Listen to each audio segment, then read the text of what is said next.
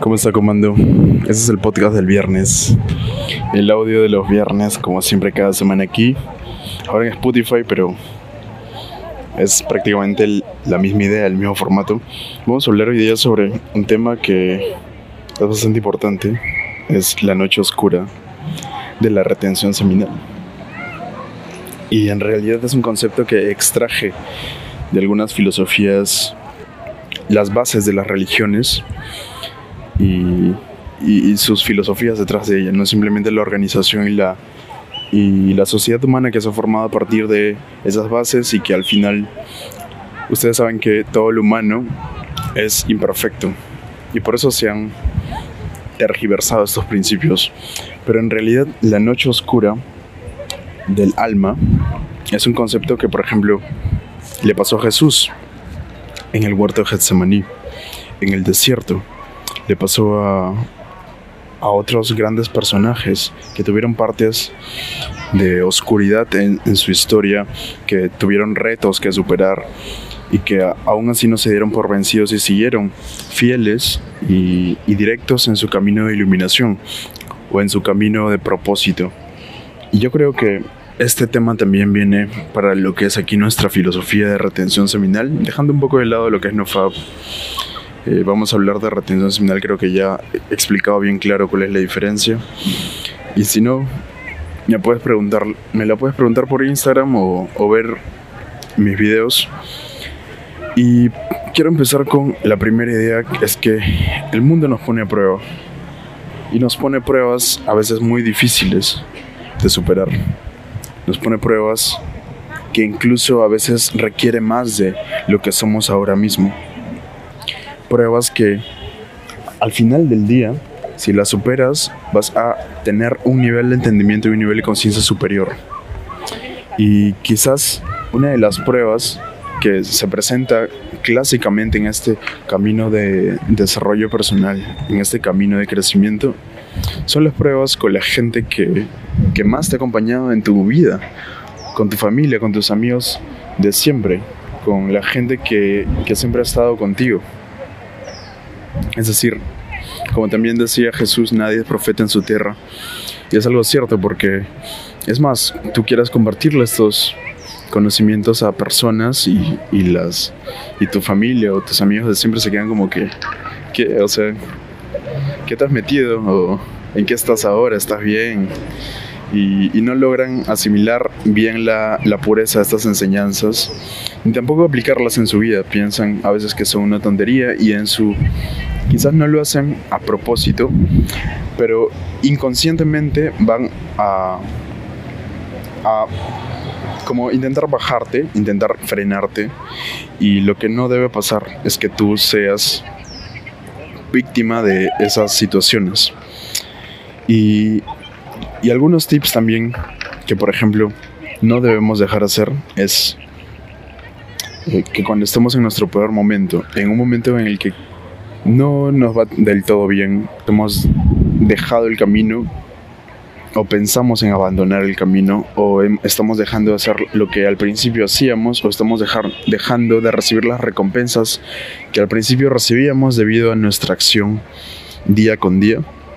Pero algo que no debemos dejar de hacer es pedir por ayuda divina, pedir por guía y por fuerzas. ¿Por qué? Porque cuando pides esas fuerzas, de que tú eres consciente de que no eres capaz de cargar con todo ese peso en tus hombros, se te es dada esa ayuda.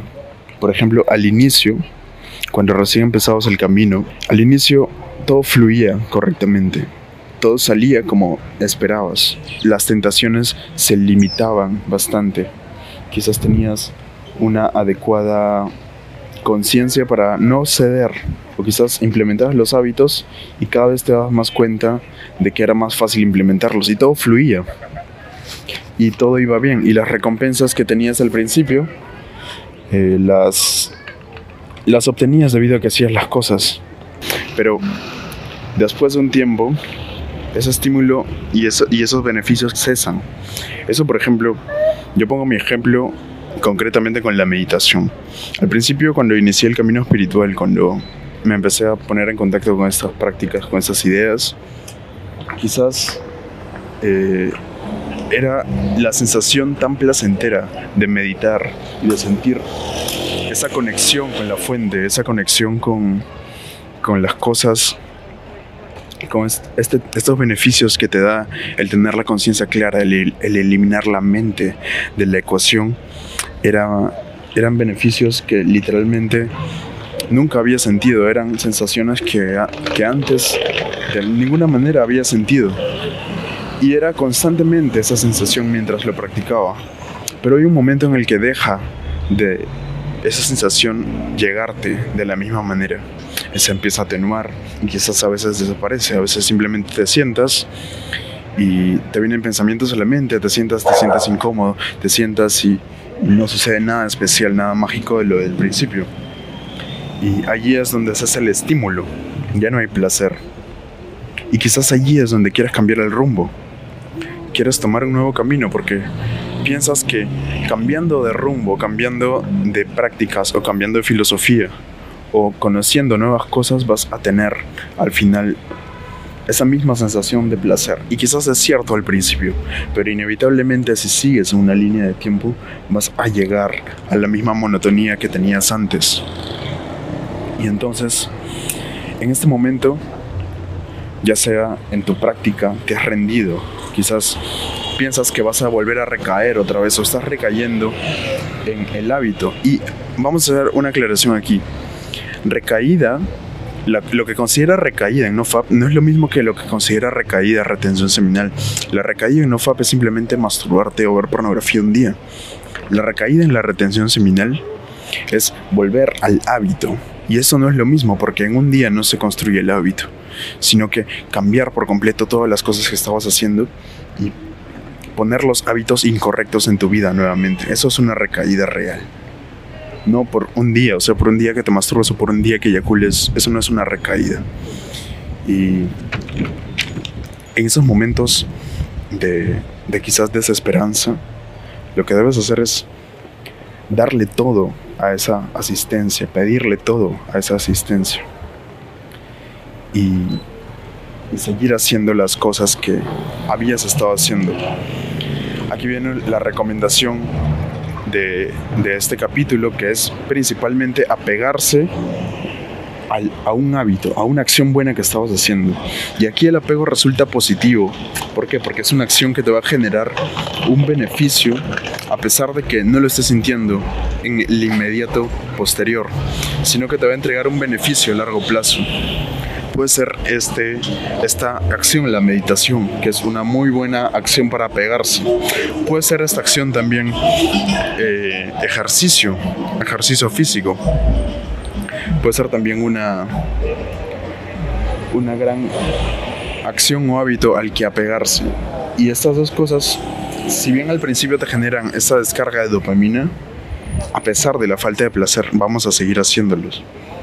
¿Por qué? Porque si seguimos haciendo esas cosas a pesar de, que ya no se sientan esos beneficios del inicio, vas a llegar a, a superar esta noche oscura de la retención seminal.